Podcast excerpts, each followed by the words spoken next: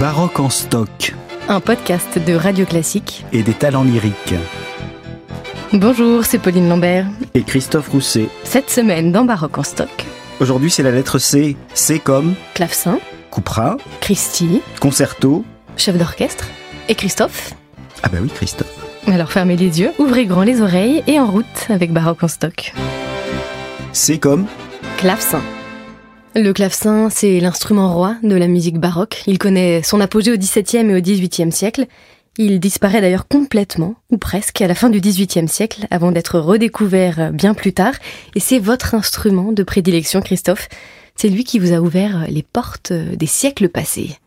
Oui, le clavecin, c'est un petit peu la machine à remonter le temps. En fait, j'étais un enfant qui était très fasciné par le passé, en particulier par le siècle de Louis XIV, je dois l'avouer. Et le clavecin était évidemment l'instrument de musique par excellence pour évoquer cette période baroque euh, qui me fascinait tellement du point de vue esthétique. Le clavecin, c'est un instrument très particulier.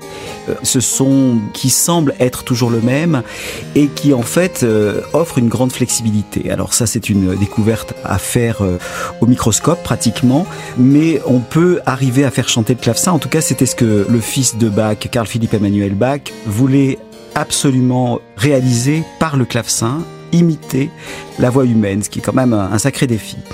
Et donc, c'est pas du tout euh, l'image qu'on en a d'un instrument euh, un peu mécanique, avec un son qu'on ne peut pas varier, etc. Enfin, je sais pas. Qu'est-ce que vous en pensez, vous, Pauline Le clavecin? Ça vous ennuie en récital ou?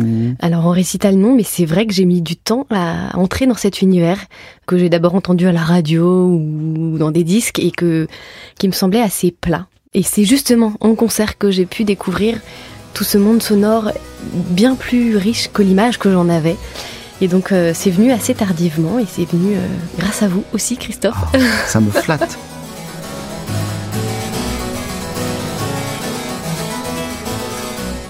Le clavecin, c'est un instrument qui peut être expressif et c'est en particulier l'école française qui s'y attelle et qui fait de cet instrument un instrument de tendresse, un instrument d'intimité, un instrument de confession de l'âme.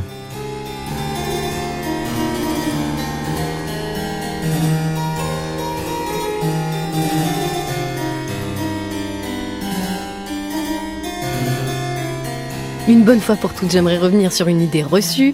Non, le clavecin n'est pas le grand-père du piano. Non, le piano n'a pas détrôné le clavecin, même s'ils ont tous les deux des claviers. Ce n'est pas du tout le même mode de jeu. Les cordes du piano sont frappées par un marteau, alors que celles euh, du clavecin sont pincées délicatement par un bec en plume de corbeau, bien souvent. Et le clavecin, c'est un instrument, vous en parliez tout à l'heure, Christophe, qui a sa sensibilité, sa fragilité aussi d'un instrument à l'autre, la sonorité est très très différente et c'est ce qui rend votre métier de musicien en tournée absolument passionnant et compliqué parfois, c'est que les instruments changent sans cesse. Extrêmement compliqué parce qu'effectivement, il y a des instruments qu'on arrive à peine à jouer, d'autres qui au contraire sont très très inspirants. Parfois, on tombe sur des instruments anciens qui sont mal réglés, parfois des instruments modernes qui n'ont absolument aucun esprit, aucune âme. Donc évidemment, euh, le pianiste a déjà un peu plus de standard quand il arrive dans une salle de concert, alors que le clavecin, c'est parfois un petit peu euh, aléatoire. Alors, illustration musique de ces différentes sonorités entre les clavecins, une même pièce, les barricades mystérieuses de Couperin sur différents instruments. Tout d'abord avec vous, Christophe Rousset.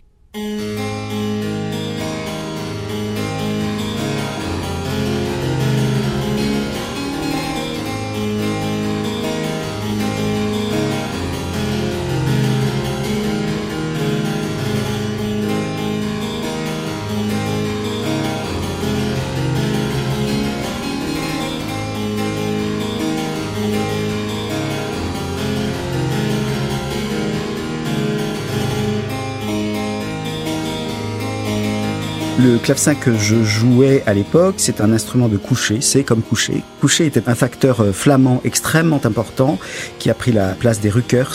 Ce sont des instruments d'une facture très très particulière qui ont été un des premiers modèles, si vous voulez, en Europe, avec l'autre école qui était l'école italienne, avec des idées de son et même de facture, c'est-à-dire de construction de la caisse complètement différentes. Donc c'est la même mécanique, mais ce sont des sonorités complètement différentes, un but sonore complètement différent. Le son du clavecin que je joue est un clavecin donc flamand, mais revisité par Blanchet, qui est un grand facteur français, et Tasquin, qui était un, le successeur de Blanchet à Paris, et qui était aussi un immense facteur. Et ce sont certainement eux qui ont imprimé au clavecin en Europe entière une vision beaucoup plus moelleuse, beaucoup plus profonde de l'instrument.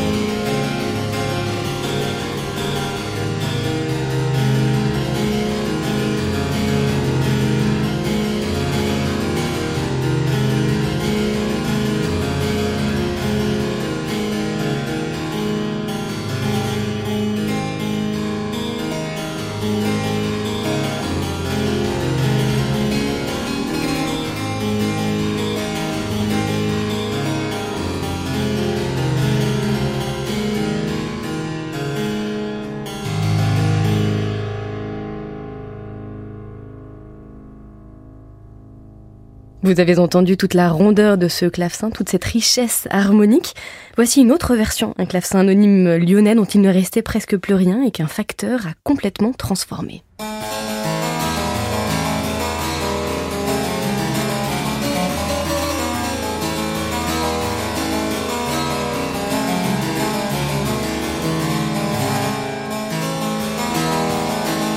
Au-delà des différences de tempi, bien sûr, d'accords aussi de l'instrument, je trouve qu'il y a une sonorité très différente, peut-être un peu plus pointue dans cet instrument, Christophe? Plus nasal, on peut dire. L'instrument lyonnais est un instrument qui est provincial, entre guillemets, donc avec une, une sonorité beaucoup moins euh, veloutée euh, et effectivement beaucoup plus nasale. Alors, ce son nasal, il provient simplement de l'endroit où on pince la corde. Si on est plus près du chevalet ou plus loin, euh, vous avez un son qui est plus ou moins moelleux en fait. Plus on se rapproche du chevalet, plus la, le son est, nasillard. Et c'est certainement ce qui se passe dans cet instrument. Je l'ai pas ausculté de bien près, mais en tout cas c'est ça qui se passe. Évidemment, c'est très très intéressant d'avoir un jeu un peu plus nasal. Ça fait un contraste très fort avec peut-être un autre jeu qui donnera plus de moelleux. Et comme vous le savez, il y a plusieurs claviers sur un clavecin, il y a plusieurs jeux, et euh, c'est euh, ces jeux de contraste qu'on essaye d'avoir. Ça vient un peu de l'orgue, mais évidemment à l'orgue les possibilités sont infinies. Au clavecin, elles sont assez réduites, mais néanmoins, on essaye de varier son jeu aussi par l'enregistration. C'est comme Couperin, François Couperin. J'avouerai de bonne foi que j'aime beaucoup mieux ce qui me touche que ce qui me surprend. C'est ce qu'écrit François Couperin dans la préface de son premier livre de pièces de clavecin, et visiblement c'est réussi, Christophe. Couperin vous a touché au cœur.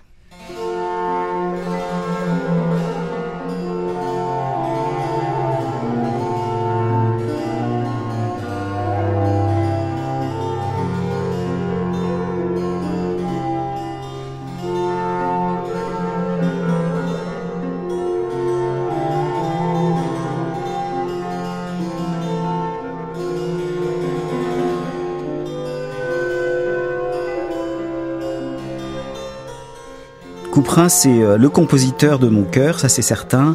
Il y a chez Couperin quelque chose de, comment dire, une confession de l'âme toujours, quelque chose d'extrêmement intime. Et euh, c'est le premier à donner des caractères à ses pièces. Donc il demande du tendrement, du euh, voluptueusement, euh, amoureusement. A, amoureusement, des indications de caractère qui sont totalement inédites et un petit peu paradoxales par rapport à un instrument qu'on a facilement tendance à catégoriser comme euh, inexpressif. Il veut que l'instrument touche et il a cette phrase très fameuse que vous venez de citer qui effectivement s'insurge contre la volonté de surprendre par de la grande virtuosité, par des traits dans tous les sens, etc. Et donc il vise évidemment les Italiens ou ceux qui sont très influencés par l'Italie et qui veulent euh, mettre de la poudre aux yeux. Alors que lui, ce qui l'intéresse, c'est au contraire un dialogue intime avec son auditeur.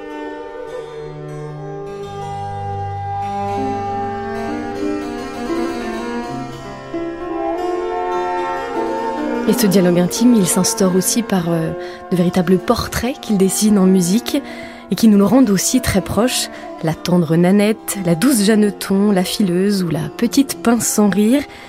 Il y a des titres parfois poétiques, parfois très drôles aussi. Les vieux seigneurs, les vieux galants, la convalescente, les amusements, ou la jalousie taciturne, et d'autres restent énigmatiques, comme euh, les barricades mystérieuses que nous avons écoutées tout à l'heure. Absolument. Je pense que c'est quelqu'un qui s'amuse avec ça, et il demande surtout, quand lui demande pas des comptes, il le dit dans sa préface, il veut rester énigmatique, ça l'amuse, c'est un poète, c'est évident, et il y a, euh, on l'a souvent rapproché de Watteau, je pense qu'il y a quelque chose d'un petit peu nostalgique dans sa, dans sa façon d'écrire, euh, dans son monde harmonique, et dans cette poésie des titres. Il y a une volonté comme ça de suggérer et de jamais vraiment peindre de façon très très précise, laisser une part de mystère. C'est comme coup de cœur. Si vous me le permettez, Christophe, j'aimerais vous faire entendre l'œuvre de Couperin que j'aime peut-être le plus, une musique absolument euh, divine au sens propre du terme. On a l'impression d'entendre les voix des anges, des voix absolument pures venues d'ailleurs, qui chantent en écho dans cette leçon de ténèbres.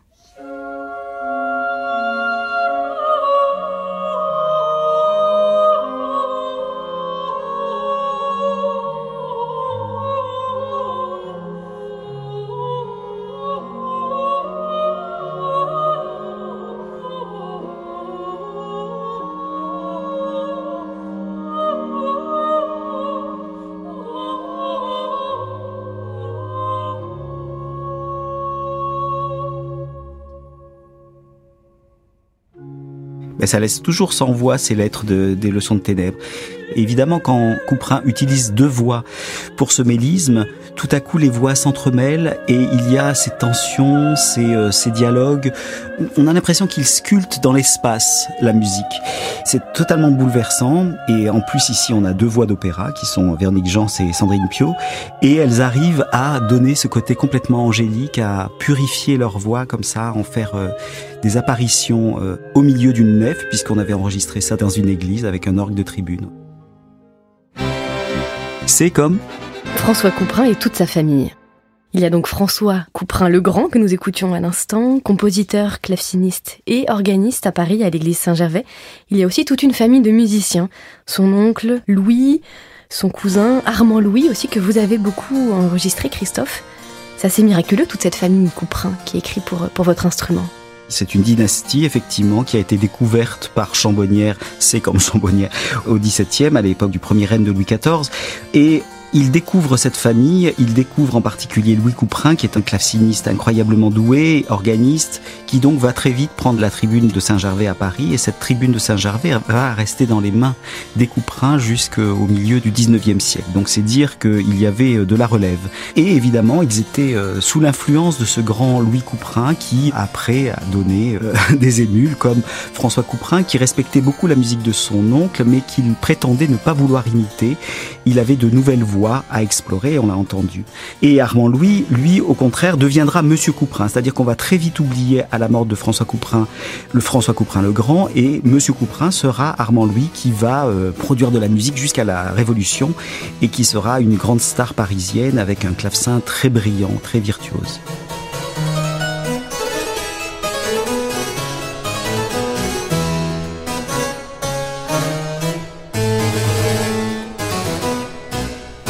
Le clavecin, c'est à la fois l'instrument de l'intimité, de la délicatesse, celui qui peut se fondre dans l'orchestre, ou au contraire, l'affronter. C'est comme Concerto.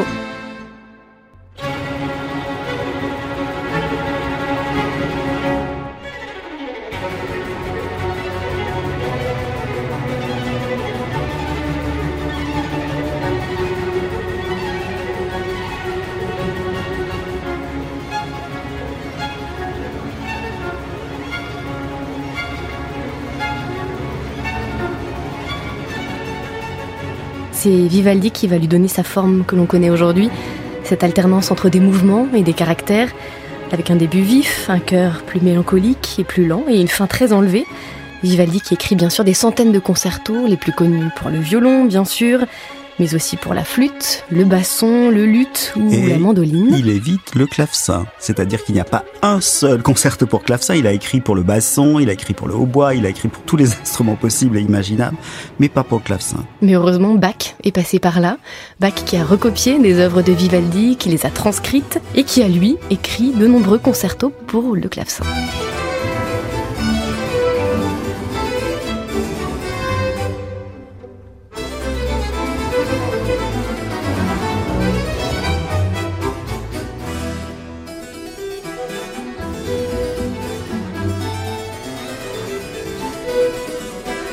Le concerto, pour vous Christophe, est-ce que c'est une lutte, comme on l'a longtemps dit, ou bien une collaboration harmonieuse, une concertation, concertare entre différents musiciens?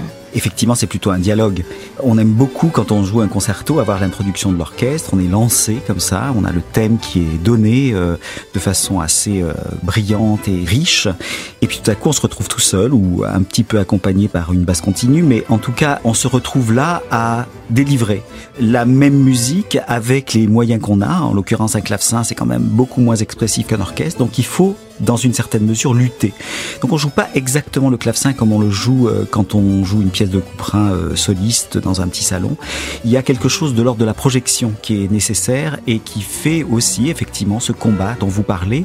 Mais c'est avant tout, je dirais, plutôt un dialogue et c'est une forme extrêmement inspirante et extrêmement euh, stimulante. Stimulante pour le soliste, mais ça peut l'être aussi pour un groupe de solistes ou pour tout l'orchestre, comme dans le Concerto Grosso.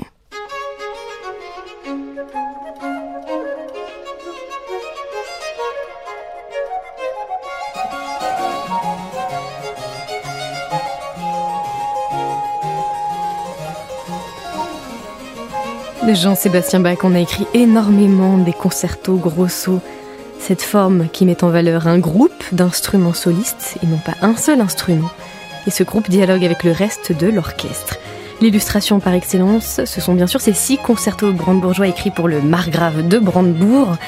Et dans le cinquième, par exemple, c'est la flûte, le violon et le clavecin qui sont à l'honneur.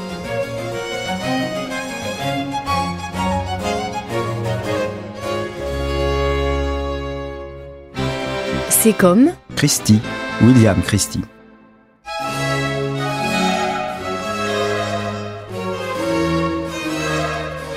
William Christie a été un personnage extrêmement important dans ma dans le développement musical. Mon développement musical que j'ai commencé donc en Hollande avec une école hollandaise extrêmement euh, avec des principes extrêmement clairs. Euh, il fallait faire ci, articuler comme ça, faire les ornements ainsi, etc. Et on est parti beaucoup des traités et tout ça. Quand je suis rentré en France, je tombe sur un concert euh, de William Christie et de César Florissant et je suis fasciné et j'entends surtout de la musique telle que justement on ne m'a pas appris de faire en Hollande. Donc j'étais un petit peu abasourdi et je me suis dit mais ça ça me plaît beaucoup et comment allier cette façon de, de faire de la musique de William Christie à celle que je pouvais entendre en Hollande et euh, celle qui m'a été enseignée. Donc il s'agissait pour moi de faire cette synthèse-là. William Christie, c'est un peu lui qui a qui vous a mis le pied à l'étrier, Christophe. Vous avez commencé comme assistant dans sa classe au conservatoire. Vous avez travaillé avec César Florissant, bien sûr. Vous avez joué aussi à deux clavecins avec lui. Et puis ensuite, c'est lui qui vous a lancé dans la direction d'orchestre. C'est tout à fait exact. En fait, on a commencé par du deux clavecins et donc on s'est beaucoup amusé à deux clavecins. C'était un duo euh, très réjouissant. On a fait effectivement Fandango de Boccherini, mais aussi des suites de, de Couperin, euh, du Gaspard Leroux, de la musique de Armand Louis Couperin aussi beaucoup. On s'est beaucoup amusé. Et puis, euh, il m'a intégré aux Arts Florissants. J'ai pu participer à la, la, fameuse expérience Atis dans les années 80. Une production mythique. C'est vraiment le, le lancement de l'opéra baroque en France. Totalement, et le lancement de Lully, et ça a déclenché la passion Lully chez moi aussi.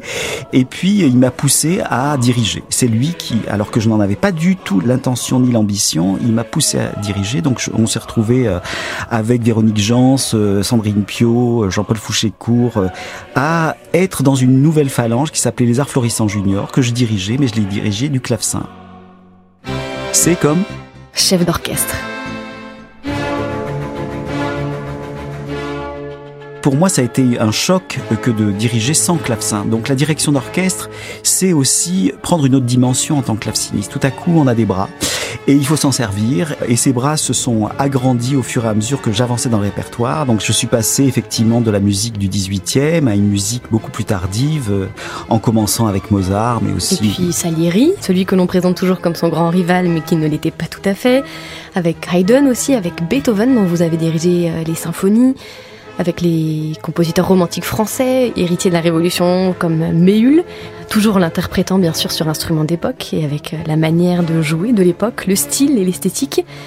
Et je dois bien dire Christophe que c'est vous qui m'avez fait redécouvrir une œuvre que je pensais être très lourde, très pesante et impressionnante, un peu pompeuse même. C'est un opéra de Charles Gounod Faust que vous avez donné il y a quelques années au théâtre des Champs-Élysées. Et c'est vous qui lui avez redonné toute sa verve et sa fraîcheur. Oui, j'avoue que moi-même, je n'aurais jamais imaginé euh, diriger du Gounod dans ma vie. Quand on m'a proposé Faust, j'y croyais pas du tout et j'ai regardé ça avec un sourire amusé. Et en fait, euh, c'est une œuvre qui m'a très très vite passionné. J'ai tout de suite euh, décelé en Gounod un compositeur avec une culture incroyable. C'était un organiste et il connaissait Bach par cœur. Il avait donc cette culture aussi du 18e et ça s'entend dès l'ouverture. Donc il y a euh, dans cette œuvre euh, fausse, qui est un vrai chef-d'œuvre, quelque chose qui m'a parlé, curieusement, et je me suis trouvé extrêmement à l'aise. Et alors après Faust, quelle est la suite? Carmen? Pourquoi pas?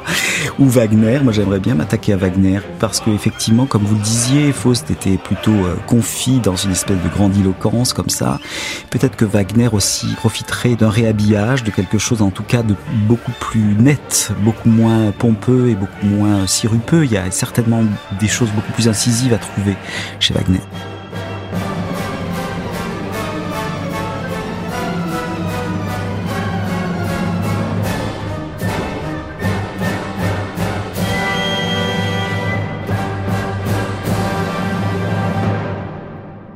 C'est comme clap de fin, terminé, coupé, et la prochaine fois, ce sera des comme... Euh, Drame ou divertissement. C'était Baroque en stock, un podcast de Radio Classique et des talents lyriques. Retrouvez toutes les références musicales sur radioclassique.fr.